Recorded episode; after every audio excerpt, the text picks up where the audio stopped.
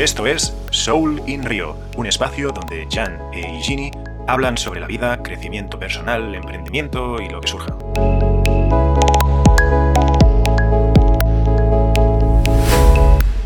¿Qué tal, Jan? ¿Cómo ¿Qué estás? pasa? ¿Qué pasa, mi querido Gini? Te decía ¿Qué que estaba a tope, te decía que estaba a tope porque estaba escuchando, estaba escuchando unas, unas canciones que me han dejado de buen, de buen ánimo.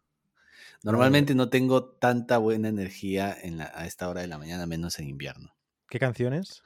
No, o sea, son estos, son tipo, ah, ¿cómo sería? A ver, son canciones de, de, de- de artistas, pero que están como que con un drum más, más chévere, con más este golpe de, de- de batería, tipo, Vale, de, no de sé, fiesta, ¿no? chill out, ya, sí, de fiesta. No chill out porque chill out es medio lento, ¿no? ¿En Perú tenéis Este, fiesta sí. mayor?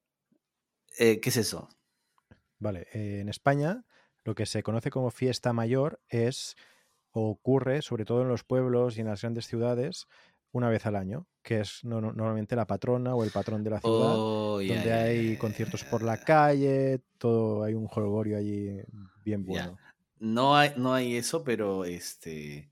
A ver, si hay, eh, me imagino que hay por el tema de, de- del aniversario de la independencia o la de creación fiestas de, patrias, ¿no? de Lima, ¿no?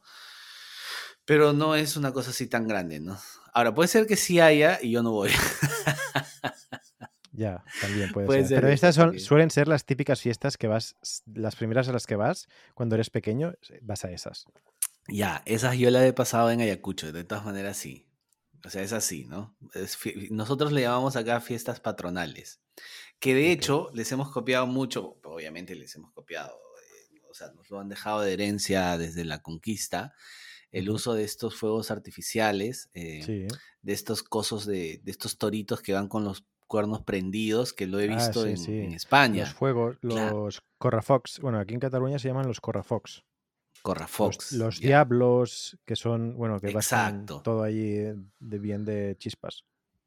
Exacto, exacto. Me pareció una locura porque, claro, cuando yo lo vi, no, no lo vi en mi viaje, sino en un esto, en un documental que veo, que, que llegué a ver una, una vez, y, y vi esto, ¿no? Y me acordé mucho de mi, mi época de niñez, porque también nosotros le llamamos castillos, estas cosas que se hacen hacia arriba, ¿no? Ah, Como, un castillo que empiezan a, ¿no? De, de- de- a, botar chispas, Sí, sí. que también lo tienen ustedes, ¿no es Un cierto? cohete, ¿no?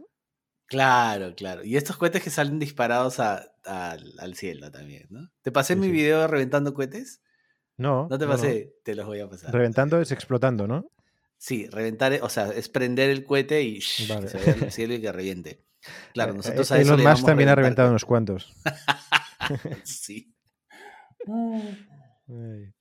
Ahora tú me decías que estabas pegado a una canción y yo te dije, no me digas que te has pegado a mi bebito Fiu Fiu. ¿Cuál Tú me decías que no la habías escuchado y te dije que A ver, hasta Ibai la había, la había cantado.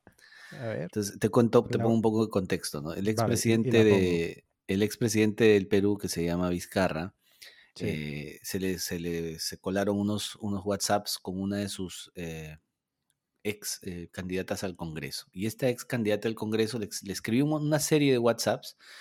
Eh, ahora, Vizcarra está casado y, y- y la, flaca está, la otra flaca está divorciada. Entonces le escribió una serie de chats y ahí le ponía una cosa como que en, en, en- en- en plan este, romanticón, ¿no? Entonces le, le- le ponía varios adjetivos y le ponía, eres como un pionono de vitrina, eres esto, cosas así, y ahí le decía, eres mi bebito fiu fiu, pero eso está escrito en el, en el chat que salió, ¿ya? Este, y también algunas cosas que Vizcarra le decía a ella por, por audios de WhatsApp.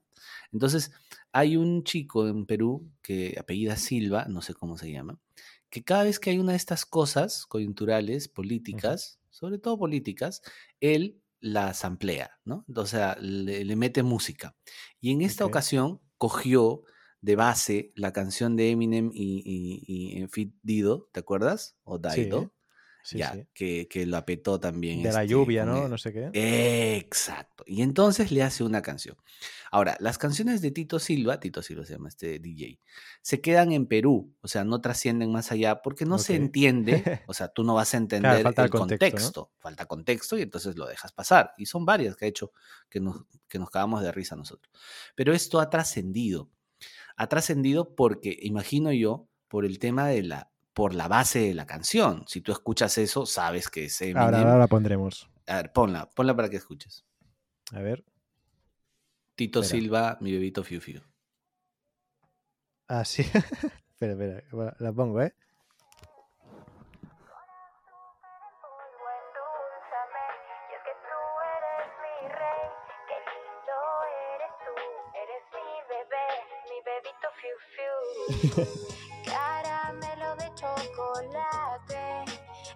Está aquí una, una chica estirada en la cama con las fotos del presidente Vizcarra. Está currado, ¿eh? Es un videoclip. Sí, o sea, no es solo escucha, la, la- escucha. la música de la letra, es Escucha, el escucha, videoclip escucha. entero. Qué lindo eres tú, eres mi bebé, mi bebito fiu fiu. Qué lindo eres tú, eres mi bebé, mi Y ahí viene la parte hablada. En mis lágrimas te miré, en mis tristezas yo te besé. Todo eso escribía la chica. Sin verte jamás de ti me enamoré. ¿Cómo ocurrió? No lo sé. Si me lo había prometido una y otra vez. Me aprendí de memoria aquella estupidez. Es mejor que te amen a que ames tú. Hmm. Vaya la inmadurez. Fue casi la inmediatez en que no pude ni un día más vivir sin ti. Caramelo de chocolate, empápame así, como un pionono Que empape, que empape. Así, con azúcar en polvo, endulzame, y es que tú eres mi rey. Muy bien, muy bien, muy bien, muy bien.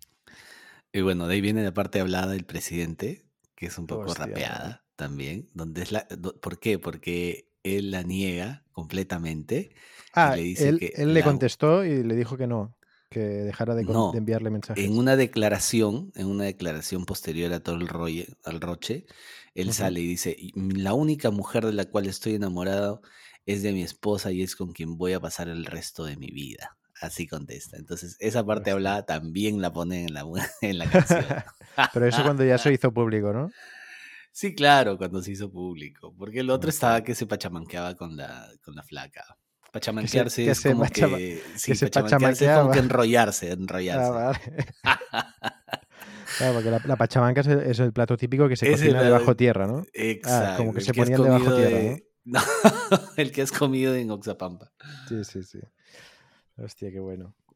Entonces, esto ha trascendido tanto que hasta Bad Bunny ha cantado Mi Bebito Fiu. Fiu. Claro, Bad Bunny. Y todo el mundo está que se vuelve loco porque Ibai también. A ver, si Ibai canta Mi Bebito Fiu Fiu, o sea, imagínate la cantidad de gente que ya la escuchó. sí, sí. ¿no? O sea, y encima Bad Bunny empieza a, a tararear mi bebito Fiu Fiu. Y así una serie de cantantes han estado, que han sacado temas recientes. Había uno en particular, no me acuerdo cómo se llama, que decía, ojalá mi canción cale tanto ojalá, o, y, y la gente esté como yo estoy en este momento tarareando mi bebito Fiu Fiu. ¿no? Ojalá tarareen mi canción como yo estoy tarareando ahorita mi bebito Fiu Fiu. Es un mate de risa, weón. Ahora esto pues. ya salió hace como, como 30 días más o menos, ¿no? Joder, pues, pues no me había llegado. No me había llegado. No sé. Bueno, es que estás, estás trabajando, pues, ¿no? Ya, estás ya. metido en tu, en tu Sí, mundo, sí, no sí, estás en sí, sí. redes. No, que va, estoy bastante out, pero bueno, sí que a unos, algún día, un momento sí que reviso redes y tal, pero no, no me había salido. ¿No te ha salido en, en, en- en No, no. TikTok? ¿O ya no entras mucho? No, no, no entro mucho, la verdad. O sea, entro cada día, creo que sí que entro cada día, pero igual estoy nada. Ya muy ni, rápido. Ni cinco minutos. Mm, Entro, miro y, y me voy. Porque o lo hago, mira, cuando yo como, cuando voy a almorzar, me pongo YouTube. Y, y los, mira, de hecho, TikTok es, te, he dicho TikTok, pero lo que veo son los shorts de YouTube. Porque Ah, co- ok. como yo entro en YouTube, YouTube es mi aplicación, mi red social de referencia. Ya, ya la, ot- la otra vez dije que, que entraba mucho en Facebook porque me salían las notificaciones, pero por voluntad propia entro en, en YouTube. Y claro, YouTube tiene los shorts que a veces Yasmina me dice, ¿qué? Ah, en TikTok, ¿eh? Y digo, no, no, eso es el YouTube Shorts. Porque como lo van intercalando entre vídeo entre vídeo y vídeo ponen shorts, pues, pues a veces los shorts se enganchan, ¿no? Y, Y y, y miro, miro los shorts de, de YouTube, sí, generalmente. Y nada, tío, am, ahora que comentabas lo del trabajo, sí que son, lle- llevamos una semanita bastante intensa. Ayer fue un día muy intenso, muy, muy intenso. De esos días que me planifiqué todo el día y salió todo el día perfecto. O sea, me levanté incluso media hora antes de lo que tenía previsto, a las, a las seis y media de la mañana. Hice 40 minutos caminando por la cinta mientras revisaba contenido de, de criptos, Web3 y luego ya todo el día hasta la noche. Full, fuleteado, fuleteado a full. Fuleteado. Y ¿Cómo, ¿Cómo se viene eso, tío? ¿En, en qué estamos? Estoy preocupado. Yo tenía plata en las criptos. Bueno, Ah, hostia, sí. este, Bueno, ¿qué te, voy a- la qué te puedo decir? ¿Qué te puedo decir? metí la plata para, para ciertos proyectos y puta, no, no tengo la plata y no puedo avanzar mis proyectos. Sí, bueno, Claro, yo me enganché. luces, Dame me luces. No, luces pocas ahora. eh, de hecho, se- se- sí, no, de hecho, todo el mercado en general, ¿eh? Nosotros que estamos allí hablando con inversores para la empresa, para que metan plata, se ve que le han dicho a- al CEO, ¿no? A mi jefe, le han dicho que se viene una, una crisis peor que la de 2007, 2008.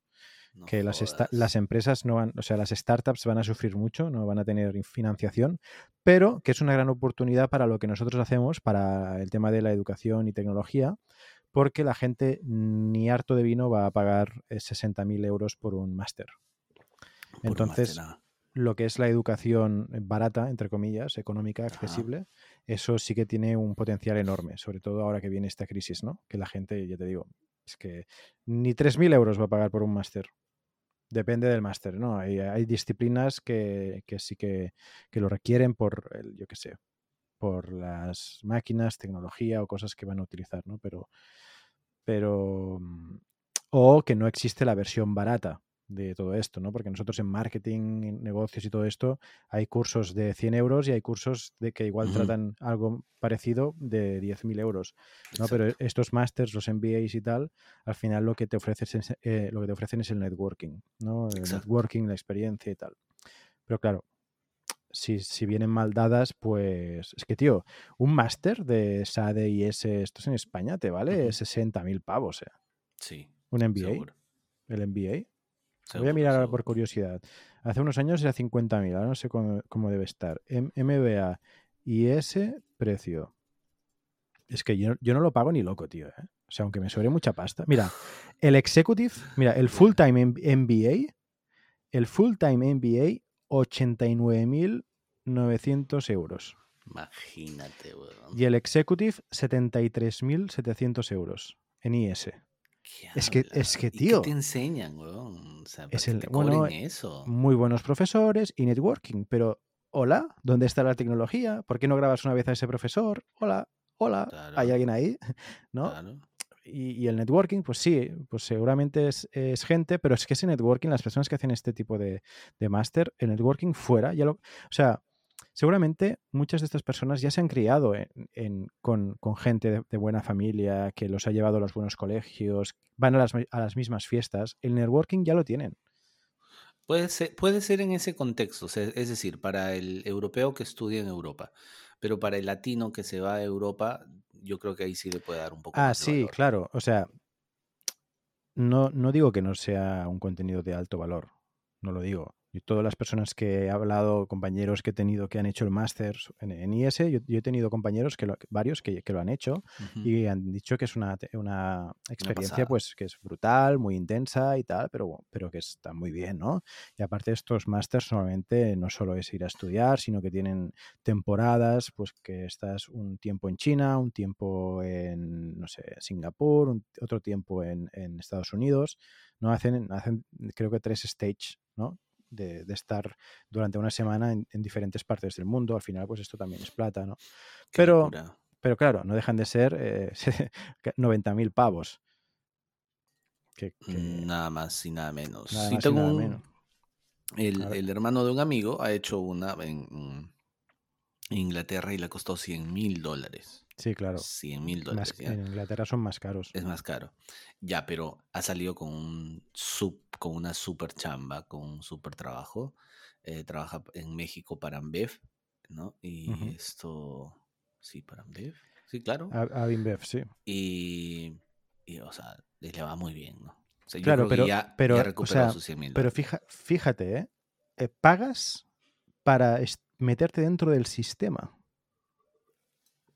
Totalmente. Y yo creo que a partir de ahí es que se establecen los, los precios tan exorbitantes, ¿no? Es- porque es como que, a ver, es como que los que pueden pagar 100 mil, son pocos. Entonces, esos pocos son de alto valor. ¿Quieres juntarte con gente de alto valor que te va a poder eh, contactar con, con empresas importantes? Pues bien- bienvenido, ¿no? Y además también yo creo que es un movimiento que se hace de parte de la institución con estas otras empresas, ¿no? O sea, las relaciones públicas de, esta, de estas universidades con las empresas también creo yo que, van desarrollándose de la mano y, y le van diciendo, y por si acaso tengo gente que está saliendo de esto, te, estoy, te los estoy preparando, jálalos, ¿no? Porque si nadie consigue trabajo después de tener un, un máster de 100 mil dólares, el siguiente no, no, se va, no se va a matricular, ¿no? Entonces, claro, si tú ves la experiencia de este pata y dices, oye, este pagó 100 mil dólares y ahora tiene, pues, no sé, un sueldo de 40 mil dólares al mes, puta, vale la pena, pues en tres meses recuperaste tu, tu porque ese es el nivel, ¿ah? Pero, pero 40.000 40.000 dólares al al mes mm, lo puedes obtener sin tener el máster. Ah, sin lugar a dudas, sin lugar a dudas. Y más, Y y muchísimo más. más. Haciendo trading nada más encuentras gente que hace Sí, pero- plata. Pero claro, pero eso, eso ya se alejaría un poco del perfil del máster, ¿no? O sea, hay gente que entra, o sea, pensando en el perfil que podría tener una persona que hace MBA, un emprendedor podría tenerlo, ¿vale? Pero yo creo que, eh, o sea, a mí una vez alguien que hizo un MBA en, en el, en el MIT, ¿Ya?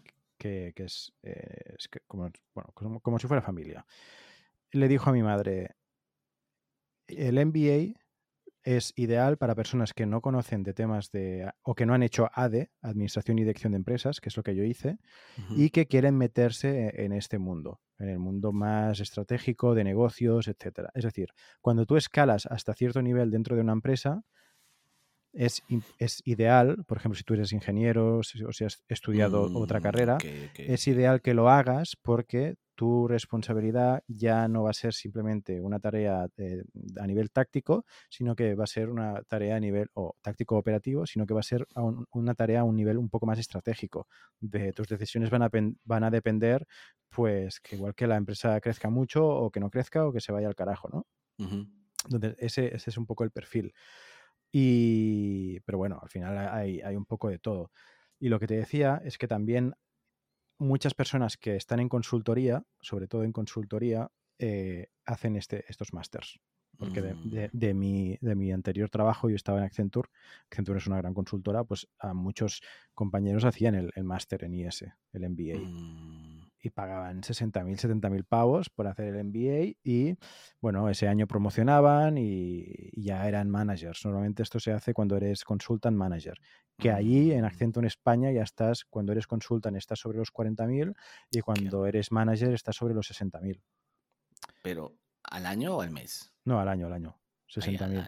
60.000 más bonus, ¿eh? O sea, 60.000 es lo básico. No, yo te decía 40 mil al mes. Ah, no, huevón, eso no. Eso, eso no, eso o eres un capazo de Pero te una- estoy hablando de ese nivel. O sea, este pata gana 40 mil al mes. 40 mil dólares al mes. Pero este, entonces este tío es, es un capazo. Claro, claro, claro.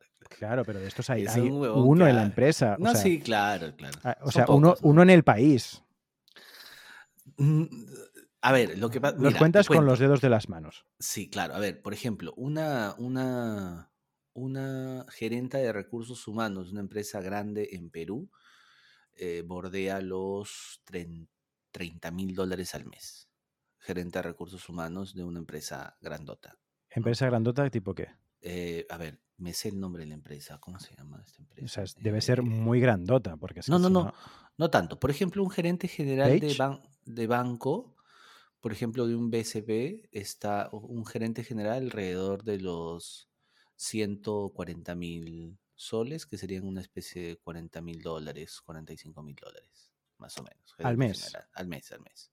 Pero más es de todo el. BCP, ¿no? Más bonos y todo, sí, de todo el BCP. O sea, 40, Eh, ¿cuánto has dicho? ¿40.000? 40 mil dólares, 40, sí, 40 mil Vale, dólares más o No me, no me parece. ¿ah? No, o sea, si es gerente general de todo el BCP, me parece razonable. Sí, pero sí, una directora de recursos humanos, 40.000. Una directora de recursos humanos alrededor de los 30, 35 mil hostia, me- dólares. Me, parece una barbaridad. ¿eh? Una O sea, barbaridad. Si yo, yo, yo digo, no sé de dónde. O sea, ¿qué puedes saber para ganar ese, ese- Mira, yo, esa yo eso, eso, eso sí, eso sí que me di cuenta. eh, cómo está configurado el sistema de pagos o de sueldos en el Perú. Están, los que están en, en la gerencia cobran un pastizal, o sea, cobran una Sí. pasta enorme. Sí, Solo los, los de la gerencia. Y luego hay un salto enorme enorme. de, to- de todo ya el mundo, pues cuando entras a trabajar. Yo te hablo de, no voy a decir el nombre por, por se lo podría decir, ¿eh? pero bueno, no lo voy a decir. Es una empresa tecnológica, ¿vale? Una consultora tecnológica, tú la conoces, Jan, de, de Perú, ¿no? Una de las más grandes, eh, líder de, de temas de TI. Tú entrabas y yo me acuerdo porque nosotros hicimos una oferta a gente, a, a- a uno- personas que teníamos de becario en el equipo, pues pas- unos pasaron ahí de Afost. ¡Eh, mierda! me No he dicho nada. Unos pasaron a nosotros y otros pasaron a, a la empresa Claro, la matriz, otra. ¿vale? Que es la otra. Claro, la oferta. Yo, yo me acuerdo que teníamos una chica que era de, mm, de Bélgica Ya. y hubo un error en la comunicación. Ella entendió eh, 2.000 dólares. Y eran 2.000 soles, que 2.000 Claro, soles no sé cuántos que- son en dólares. En dólares son. 2.000 ah, 2.000 soles en euros, en 60, euros. 600. Son 500 euros.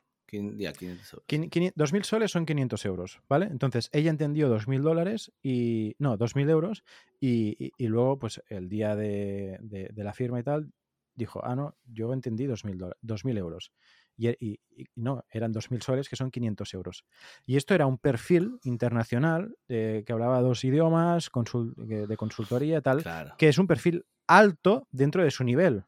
Exacto. Pero luego había otros que quizás son más opera- eh, menos estratégicos o, o más de trabajo rutinario, que igual eh, dentro de, de esa misma empresa estaban en 300, eh, 300 euros, Imagínate. 300 tal. Entonces, claro, uno, ¿cómo, cómo ahorras? ¿Cómo vives? O sea, no puedes vivir no en, en Mirasflores o en... No o sea, manera. necesitas gente o familiar, la familia que te apoye. De todas maneras. ¿Y, y qué, qué ocurre? Que estas personas, que- o sea, tienes a personas que están cobrando 300, 500 euros con su jefe, que igual no está cobrando mucho más, que igual está cobrando 800, 900, y que el jefe de este jefe está cobrando Ese ya sete- se- ese ya 70.000 vuela. euros. Sí. 70.000 euros Al año, al año. al año, Sí. que es que al mes son 4.000 euros. O sea, un tienes poco más, un poco una, más. un poco más de Estás 4.000 medio euros. lento con las matemáticas. No, no, yo, 6.000 yo- euros, 6.000 no, euros. yo es que estoy contando, eh, tú cuentas la, la, la gratis, ¿no? Yo estoy quitando la gratis del Ajá. mes. Ya, ok, ok. No, O sea, pero con- 70 mil euros al año son. Sí, Ah, pero, ok, pero, ok, pero ok, brutos, ya, ¿eh? Brutos. Brutos, ¿eh? Claro, claro, 70.000 euros son ca- 4.000 y pocos, sí. en España al menos. Y no, y menos ¿eh? incluso. Pero bueno, total. Que, dentro de un, de un equipo que trabaja cada día, tienes a los que cobran 300, entre 300, 500, tienes al que cobra, eh, que, es el que hace la, mayoría, la, mayor parte del trabajo, porque es el que realmente está liderando el equipo, que, que, que cobra, mm, si me apuras, 1.000 euros. Y luego tienes al jefe directo que viene más que nada para tocar los cojones y para decir que mal lo estáis haciendo o esto se tiene que hacer así, no de esta manera, que, que es el que se está ganando 4.000 Mm. euros. Y, y mi observación, lo que yo observé de, de- de esta configuración, es que en los cargos gerenciales hay una rotación altísima. La gente no está más de dos años en, en el mismo sitio. Y que para, y que para poder llegar a ese cargo de cobrar los 70.000 al año, 70, 80.000, para poder llegar a ese nivel, la gente que hace, se va a hacer un máster a España o se va a hacer un máster a Estados Unidos y con ese papelito ya es apto para que le consideren para ese cargo de gerente de una división. Así no sea necesariamente, así no necesariamente ha incorporado todas los, todos los conocimientos o los recursos. No, no, solo el papelito. el Mira, papelito. tío, fu- fuimos a ver a un cliente, que es una telefónica, ¿vale? No es, no es telefónica, es una telefónica. Eh, claro, eh, ya lo he dicho, ¿no? Bueno, pues esa, o sea, fue entrar al, al, al- al despacho del gerente y no sé si, si daba risa o pena. Te cuento. Ajá. Tenía él una mesa enorme, ¿vale? Una mesa enorme desde la cual con su pose de autoridad miraba a nosotros y a su abajo. equipo. Y a su equipo, sí. Y tenía a su equipo en una mesa más pequeña que la suya, ¿Ya? que eran cuatro personas que no cabían en, en- en esa Que mesa. y- y así como juntitos de hombros, mirando sin decir ni mu, mientras nosotros presentábamos nuestro trabajo. ¿Vale? Nosotros habíamos ido ese día a presentar nuestro trabajo y estaba el, el- jefazo pues, en su mesa, eh, cuatro personas que no cabían, que juntitas así como que no, no voy a ocupar espacio, mirando lo que nosotros presentábamos. Y cuando acabamos de presentar se ve que al... Bueno, y luego la decoración del despacho era todo banderitas y libros del MIT, ¿no? Como si, el- eh, como, como diciendo, Oh, eh, que he estudiado, que yo he estudiado aquí, ¿eh? Igual no ha hecho, no ha hecho ni, un- ni un MBA ni nada, igual ha hecho un, posgrado o un programa y, tiene todo lleno del MIT. Vale. Bueno, eh, ridículo, ¿no? Eh, Sí. Y nosotros entonces presentamos y, y se ve que no le gustó lo que, lo que nosotros le presentamos. Y dijo, no, pero esto no era de esta forma. Y nosotros dijimos, bueno, lo hablamos con el equipo y el equipo al final nos dijo esto. El equipo calladísimo, o sea, no- ni mu. Sí, pero bueno, tal. Ni mu. Ni mu. Todos sí a lo que decía el jefe. No, pero claro, tal. O sea, los tenía acojonados. Acojonados. Y eso es una foto que creo que ilustra bastante bien lo que ocurre en muchas empresas, no en todas, sobre todo las más las lideradas por gente más joven, pero en las más tradicionales. Eso es una foto que, que perfectamente creo que se puede generalizar de tener al tío que no hace, que no, seguro que no hace un huevo, o hace poco, Cierto, cierto. con su equipo esclavizado, que lo tiene atemorizado, de ojo no levantes la voz, cobrando una miseria, y luego se queja de que las cosas no funcionan y o cambia de equipo o él cambia de empresa. Nunca tiene la culpa. Nunca tiene la culpa. Me Pero- quedé Pero de, a es in- cuadros. es increíble porque, por ejemplo, cuando tú buscas trabajo, te piden un montón de este tipo de, de competencias, ¿no? Porque al final lo que tú incorporas cuando vas a estudiar un máster, una de estas cosas, son competencias, ¿no? Competencias, ¿por qué? Porque lo que tú estudias pertenecen a una realidad completamente distinta a la realidad de tu país, ¿no es cierto? Si tú estudias Sí, algo en España, en, en- Estados Unidos, vas a estudiar caso, la casuística va a ser del lugar, ¿no? O bueno, si estás en Sí, sí. España, pues mirarás a, ¿a quién miras si estás en España? ¿Alemania? Mm, ¿A Estados no, Unidos? Estados Unidos. ¿China? Sí, ¿Quién es el Unidos. referente? Ya. Pero no vas a ver pues nunca la realidad del, del Perú, nunca vas a ver la realidad de, de Latinoamérica, ¿no? Entonces, eh, partiendo de ahí, ¿no? Entonces, lo que te vas a llevar al final no es el modelo a aplicar o a replicar en un contexto absolutamente distinto como es el, el, el- el- el de, tu, el de tu zona, ¿no? De tu país, sino más bien a, incorpor- a incorporar competencias que te puedan esto, ayudar a desarrollar nuevos modelos que sean aplicables a tu país, ¿no? Entonces, una de esas competencias tiene que ver, pues, con tu capacidad de planeamiento, ¿no? Y una serie de eh, eh, conocimientos sobre las herramientas aplicadas, ¿no? aterrizadas a la realidad de tu país. No puedes hacer... si- No, yo me, encanta porque la gente cuando va a estudiar este tipo de, de másters, y, y lo veo porque voy chequeando ahí esto, algunos videos de YouTube. Yo, al igual que tú, soy un consumidor también esto De, de YouTube. Y se empeñan por mencionar todos los nombres habidos y por haber en inglés, como para sonar un poco más interesantes, ¿no? Al final es un concepto antiguo al que le han puesto un nombre en inglés y que quieren dar, quieren hacer el uso solamente de ese nombre en inglés porque, claro, el resto que no ha estudiado no lo entiende, pero si se lo dices en español, lo entiende fácilmente de qué va.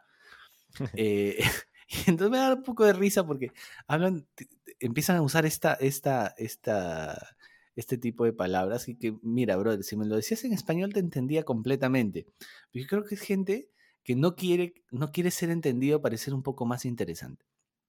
Al final aterrizan en un país como este y tú dices, a ver, si tenemos tanta gente que estudió en tantos lugares, ¿por qué no vemos una explosión, eh, esto, no sé, económica en nuestro país? ¿O por qué no dejamos de ser un país enteramente productor de materia prima o básicamente un productor exportador de materia prima y empezamos a exportar materia esto, o producto terminado o producto semiterminado? Si tenemos tanta luminaria que viene y que se conoce tantos conceptos en inglés, ¿por qué no los pueden aplicar y hacer de esto una cosa que vaya creciendo?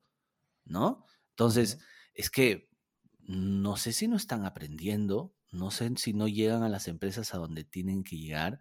No sé si las cabezas de estas empresas son tan cerradas que dicen, oye, brother, no, no, mí lo que hayas estudiado está bacán, la de recursos humanos, chévere que te haya contratado, porque yo le he dicho que tienes que haber estudiado en tal lugar, pero acá las cosas se terminan haciendo como a mí me da la gana. Y como a mí me da la gana es así, ¿no? Y este talento se desperdicia, la verdad que no entiendo, porque venimos con generaciones ya hace varios años de gente que ha estudiado afuera y que o se quedan afuera o vienen aquí y no impactan, ¿no? Porque la realidad, o sea, tú dices, no, sí, sí impactan, pero la realidad te dice que no. O sea, ¿en qué área vemos nosotros en el Perú un desarrollo brutal, digamos? ¿no? Hay, hay, desarrollos a pasos lentos en la parte textil, en la parte de banca estamos, pero años luz retrasados, ¿no? O sea, años luz retrasados. En la industria eh, no sé, pues de, industrias alimentarias, también vamos muchos pasos atrás, ya ni te digo en agricultura, ¿no? Ya ni te digo en la minería. O sea, nunca, no, mandamos nada pues, de producto, ni siquiera este, a medio hacer, todo es producto básico nada más, ¿no? Entonces, ¿qué pasará con esta gente? ¿no? Eso es lo que yo no, no logro ver, no, no, no encuentro el impacto real de eso acá. Sí, mm, también yo creo que es muy difícil lidiar con la idiosincrasia del país. Yo, eh, no sé, te cuento mi experiencia, yo hablo desde mi experiencia, ¿de acuerdo? Yo vine, hola Jan, ¿me escuchas? Sí, te escucho, te escucho ah, fuerte y claro. Vale, vale. Yo, yo mi, experiencia fue salir de, una empresa como Accenture, donde estábamos como, mm, o sea, full productividad, full hacer cosas, full proponer, full trabajar más de ocho horas, o sea, mucho hambre. Fue llegar a, una empresa que me quitaron toda esa motivación a base de, desplantes, de, de, falta de profesionalidad, de formas de hacer las cosas de, hacer, de hacer las cosas diferentes. No digo mal hechas, porque al final, si una empresa funciona, es porque no hay una forma bien o mal de hacer las cosas. Exacto. Simplemente eran cosas diferentes que no encajaban con mi forma de hacer las cosas. En un principio yo me, frustraba, creo que ya en algún capítulo ya, he contado ¿no? estas experiencias de, yo que sé, yo estar en el Callao eh, con, con, un cliente a las seis y media de la tarde y que me querían sí o sí en una reunión. Uy, interferencias. ¿Eres tú? ¿Me estás escuchando bien? Sí, te escucho. Ah, vale, de repente he notado un pum, pum, pum, pum. Bueno, suerte que luego no se escucha, esperemos. Bueno, pues eso, ¿no? Estar a las seis y media de la tarde en, en, el Callao eh, con un cliente y que me pongan en un grupo de WhatsApp diciéndome que tengo que ir a, la reunión eh, en una calle céntrica digamos, de Miraflores, entre Miraflores y, San, y, ¿cómo se llama? Lince. Ah, no voy a decir la calle porque si no ya se conoce, pero bueno, vale, bueno, pues voy, voy, que están, que están haciendo una propuesta, ¿no? Y yo, bueno, pues voy, voy, voy, venga, va, me pillo un taxi, ya sabes a qué hora, a las 6 de la tarde, 7 de la tarde, cómo está el Callao, y, y qué distancia hay entre el Callao y la zona que te acabo de decir. ¿Cuánta hay? Una hora y pico, ¿no? Una hora... Sí, hora y veinte. Hora y pico, vale. ¿Te puedes creer que llego, después de que me han insistido que mm, haga presencia en la reunión para que les ayude a hacer la propuesta, y no hay nadie en la, en la sala? Nadie que se, habían ido.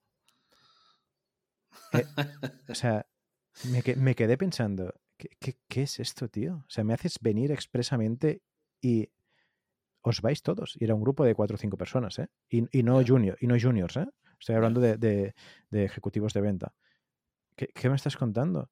O cuando estaba yo en, en, otra oficina y me hacían venir cada semana, bueno, cada semana, cada dos semanas más o menos, tres, a, reuniones para revisar todo el tema de ventas y tal con los gerentes, presentarme a la, reunión, ir allí. Ah, no, no, se ha cancelado. Se ha cancelado la reunión de ventas. Ah, ah gracias por avisar. Pero así un montón, ¿eh? O sea, una informalidad que flipas. Eh, gente eh, presentándose tarde a las reuniones 10, 15 minutos. reuniones que tenían que ser de 15 minutos, media hora, alargándose, alargándose una hora. Innecesariamente. Sí, eh, otro que no me contestaba los emails y tuve que irle a decirle, oye, ¿me, vas a contestar algún email? Bueno, pero ven, no estás aquí, háblame, dime. ¿Y cómo que, te hable? Que te... Hostia, tío, es que por favor.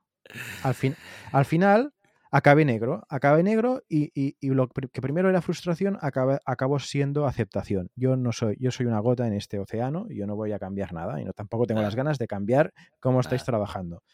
Pero es que está, ma- es que este tío, es que me voy a desahogar sea, porque me, A ver, me estoy si tú- conectando con esa emoción, Jan, y, y voy- y voy a tirar la pelota de tenis que tengo aquí por la ventana.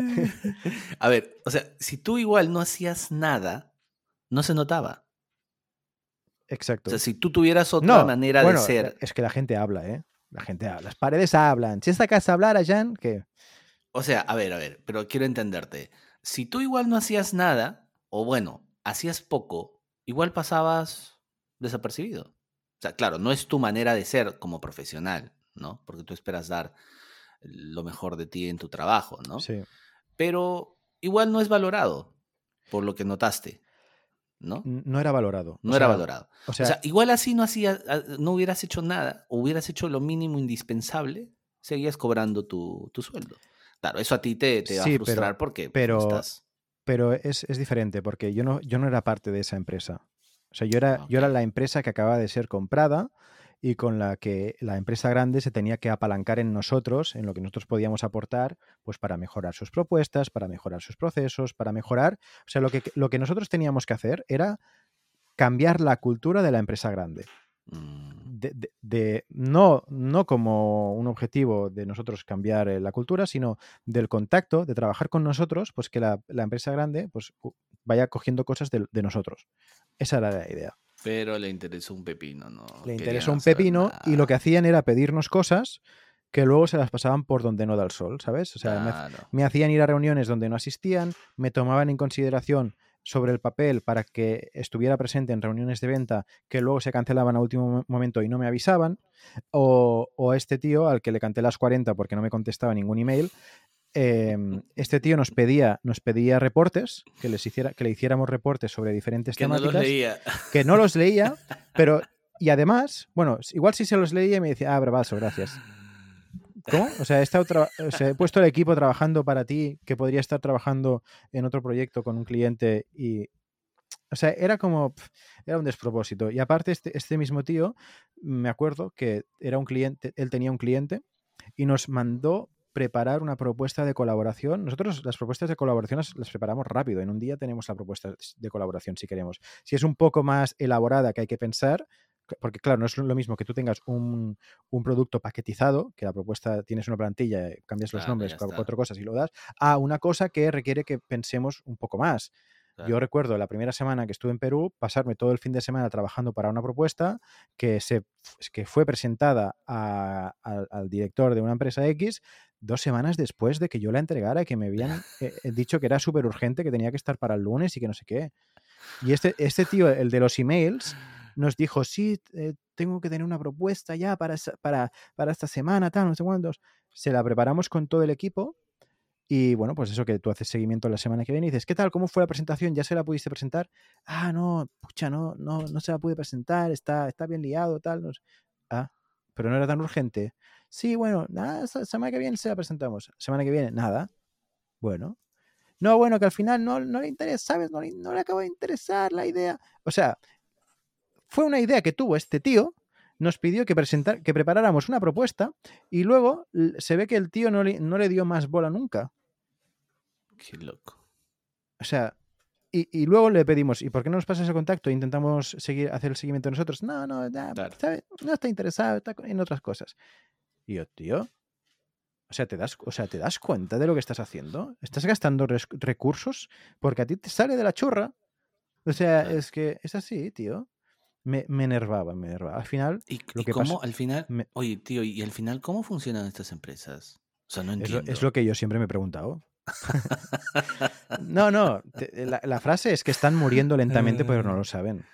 Ah, ok, ok, ok. La- la- lo que pasa que también puede ser que... Viven claro, de es como rentas. que- Viven de, de que lo ¿Cómo que así? hace, pues de que lo que llevan haciendo años lo hacen bien, tienen a su clientela, no han innovado en su vida, ahora están empezando a innovar algo y, y viven de rentas. Viven de, A ver, de- yo creo que puede, esto puede ser como que es un- una clientela por arrastre y además porque Exacto. tampoco hay, es que no hay dos panaderos en el mismo pueblo y pues así lo haga hasta las huevas el- este panadero, pues le tenemos que comprar pan porque es, es el- Exacto. además dice, bueno, hay tres y dicen que este es el mejor. Y Sí, sí. no sé por qué, pero debe ser el mejor, porque ahí Pero ahora ya, ya se le estaban empezando a ir clientes, ¿eh? Recuerdo estar en una reunión con el gerente general que uno- una de las encuestas que le habían hecho es, ¿estás satisfecho? Sí. Eh, ¿Recomendaría tal? No. ¿Por qué? Porque se limitan a hacer lo que, lo que eh, entra en el servicio y no dan más valor agregado. Solo empiezan a dar más valor cuando se está a punto de terminar el contrato. Y estas empresas lo que van haciendo es, vale, me voy con una, luego cuando se acaba el contrato me voy con otra, cuando se acaba el contrato y van rotando, porque generalmente la que viene después, la que no tiene el Mm. servicio, te va, te va a vender, bueno, te va a decir de todo, ¿no? Y como generalmente acabas mm, eh, un poco satisfecho, pues, pues cambias. Pero, Mm. pero estas empresas y ahí, y ahí viven deberíamos de tener esto, ¿eh? De nosotros con- nuestra empresa y quitarles Sí. todos esos clientes. Claro, pero, pero estas empresas viven de esto, ¿eh? de contratos muy grandes con el, con el gobierno, de contratos, de contratos muy grandes, Claro, grandes, claro, grandes con otras empresas, de- de- de lo que sea. Pero mira, es que si tú ya haces lobby y tienes tu contrato con el, con el gobierno, uy, olvídate, pues. Ya está, sí, sí. Puedes vivir ahí pegado de la, de la, de la teta del, del gobierno, ¿no? Uf, olvídate. Ya no tienes que hacer absolutamente nada. Lo único que te queda hacer es seguir este eh, rompiéndole la mano, así le decimos acá, ¿no? Rompiéndole la mano a, a los que tienes que romperles la mano en el gobierno, ¿no? Imagino que también pasa eso en, en, en- en todos lados, ¿no? O sea, eso es, eso es así. Sí, sí, Porque sí. si no, no se entiende cómo una empresa que, ha- que haga las cosas eh, poco, de manera poco eficiente y con tan pocas ganas pueda, pueda todavía estar en- existiendo en el mercado. ¿no? Entonces, sí, ahí, sí. ahí- O de sea, mí se están colgando. A mí me, me asquearon muchísimo, me quitaron todas las ganas de trabajar con ellos. O sea, era, por favor, alejadme de, de esta empresa porque es que no quiero ni escucharlos. Mm, No, no porque los trabajadores fueran mala gente, ¿eh? ¿no? con los que yo me relacionaba, me llevaban muy bien. Pero era, era en general la- las dinámicas, ¿no? Sí, pues. Y, nada. Sí, sí, se entiende. Y bueno, siempre hay alguna perita eh, podrida, ¿no? Alguna, alguna manzana podrida que, que es podrida para todos, no solo para mí, pero bueno. Sí. En fin, mi hermano, son cosas Nada. que van pasando. Bueno, a este capítulo le pongo de perrito fiu fiu, ¿no? De título. ¿O qué? ¿O qué le pongo? Bebito, bebito, bebito. Ah, sí, Pepito. ¿Qué había dicho? Pepito. Perrito. Ah, perrito. Bueno, también. Pues nada, mi brother. Te tenías que ir, ¿no? ¿Me has dicho? ¿Qué eres? Ah, oh, sí, sí, sí, sí. Pero nada, hemos hecho un poco de catarsis. Sí, sí, sí. hemos sí. hecho un poco de catarsis. Hostia, lo, que tiene conectar con emociones, ¿eh? O sea, eh, Sí, ¿no? Es qué mala. impresionante. Oh, y bueno, y, y vi el vídeo de TikTok. de tu- Es tu hermano, ¿no? Claro, ¿no te acuerdas de Omar? Sí, pero lo vi tan, o sea, perdón con lo que voy a decir. Tan diferente. Lo vi tan diferente, tan ¿O tan cambiado. drogado? No, no sé si drogado, pero lo vi con una sonrisa tan grande que digo, uy, Oye, se, sí. se ha parece. cambiado, ¿no? Me, me resulta muy familiar. Sí, sí, sí, sí. O sea, tenía una cara, digo, se nota que vive en Cusco, ¿no? Que está más, más relajado. Sí, sí, se nota que está más relajado, eso es cierto. Sí, sí, sí, sí. Está contento, es, es- está, está hecho un locón. Y lo que me alucina es que no tiene, no tiene hate en, en sus. O sea, tiene dos por video. Pero de ahí, lo- la, la gente. Este, Había una que le decía, estoy enamorada de ti. Sí.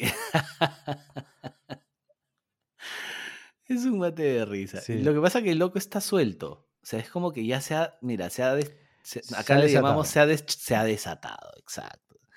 Ha dicho, mira, me vale, no me interesa lo que piensen de mí, pa, voy a hacer lo que me sale de los cojones, y pa, li- pero completamente liberado, ¿no?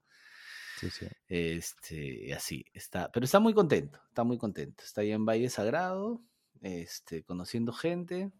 Hostia, practicando- ¿sabes qué, tío? Ajá, Ahora que dices lo del Valle Sagrado, perdona, que si te tienes que ir igual... No, dale, melón. dale, estoy calculando. Pero tengo a un compañero, uno de, de- de los que estábamos en el equipo en Perú, está pasando unos días aquí en Barcelona, el otro día fuimos Ya. al karaoke Ya, ajá. y, y me contó que había abierto una pollería en Cusco No, y que, ¿ya, y que en está serio? viviendo en Cusco. Sí, ¿Y sí, tú has sí. trabajado con él? ¿Dónde? ¿Tú has trabajado con él acá? Sí, sí, sí. Él entró primero como, Mira. como becario ¿Ya? y luego ya pasó como analista. ¿Ya? Y estuvimos, pues, pues todo el tiempo que yo estuve en Perú, pues fue una, una de las personas de, de mi equipo y muy bien. Y ahora Mira, me ha explicado eso, que ha, montado, ha, puesto, ha puesto toda la plata para montar la pollería, se la lleva a otra persona, pero él es el socio capitalista. Qué loco. Sí, sí. Qué loco. Lo que pasa es que Cusco está reaccionando, pues. Sí, sí, y dice que ahora mismo Cusco no tiene nada que envidiarle a Lima, que tiene todos los servicios, tiene todo, todo, todo, sí. todo, y que están haciendo un aeropuerto, ¿no? O algo así. Sí, eh, eh, hay un proyecto de que se haga un, un esto, un aeropuerto nuevo. Internacional. Eh, sí, sí, que sería lo ideal, ¿no? Pero todavía de eso, olvídate. Hay que robar un poco más, Va a faltar, va a faltar este, Tienen que robar un poco más, ¿no? este, va a faltar un montón de, de tiempo para que eso se pueda dar. Lo que pasa es que tampoco está en, un- o sea, el lugar donde lo quieren hacer eh, es un, es un lugar un poco apartado de la ciudad. Pues, pues, que también donde vas a montar una, una Ya, pista de, de- aterrizaje, ¿no? En, en la plaza de armas. Sí, Eh, en número uno. Y, número dos es que también la gente no está muy conforme con, o sea, la gente que vas a expropiar, no sé si ya los habrán expropiado o, o qué, este, tienen ahí un tema. Pero además las condiciones, las condiciones bajo las cuales se quiere hacer el, el aeropuerto son muy raras. Por ejemplo, eh, dice, em, yo lo voy ¿Qué a, el, gobierno lo va a concesionar, ¿no es cierto? Y se supone que cuando tú entregas una concesión, el inversionista pone la plata, ¿no es cierto? Y te dice, 40 años, los ingresos son míos para recuperar mi inversión. Eso es lo lógico de una concesión. Sí. Ya, acá sabes cómo es. Dice, el Estado le entrega en concesión el aeropuerto, pero el Estado pone el 70% del capital y el 30% lo pone la empresa privada. porque Y me lo concesionas dar mucho 40 ingreso. años. Y me lo concesionas 40 años. O sea, no tiene sentido. Porque, ¿No, no es bueno, cierto? si lo ve co- como una inversión, ¿no? Claro, pero a ver, el concesionario es el que tiene que mojarse con la plata. No el gobierno, ¿no? No el gobierno. Si, si el gobierno, mejor que lo haga el gobierno. Claro, el gobierno es tan ineficiente que, claro, estoy seguro que ahí no va a aterrizar, pero ni las palomas. ¿no? La, eh, eh, la- la pista de aterrizaje le hace, la hacen con curvas, estoy seguro. Pero, pero entonces ahí se dieron cuenta que aquí había un arreglo entre la concesionaria y el gobierno de turno que entregó la concesión. Entonces, así hay varios aspectos técnicos que no están claros. Ya, desde cuánto debería costar ese aeropuerto. Entonces, la corrupción ha metido la mano ahí y ya desde, desde ese momento ya ha despertado demasiadas suspicacias. Entonces, no avanza, pues. No avanza, ya. no, no va. Entonces, ese es el problema, ¿no? Entonces, por eso te digo, hasta que eso se solucione, Ya. Bueno, va a pasar un buen, un buen rato. pues nada, mi querido Chancito, Mi querido Gini, vamos hablando. vamos hablando. mando un fuerte abrazo. Igualmente.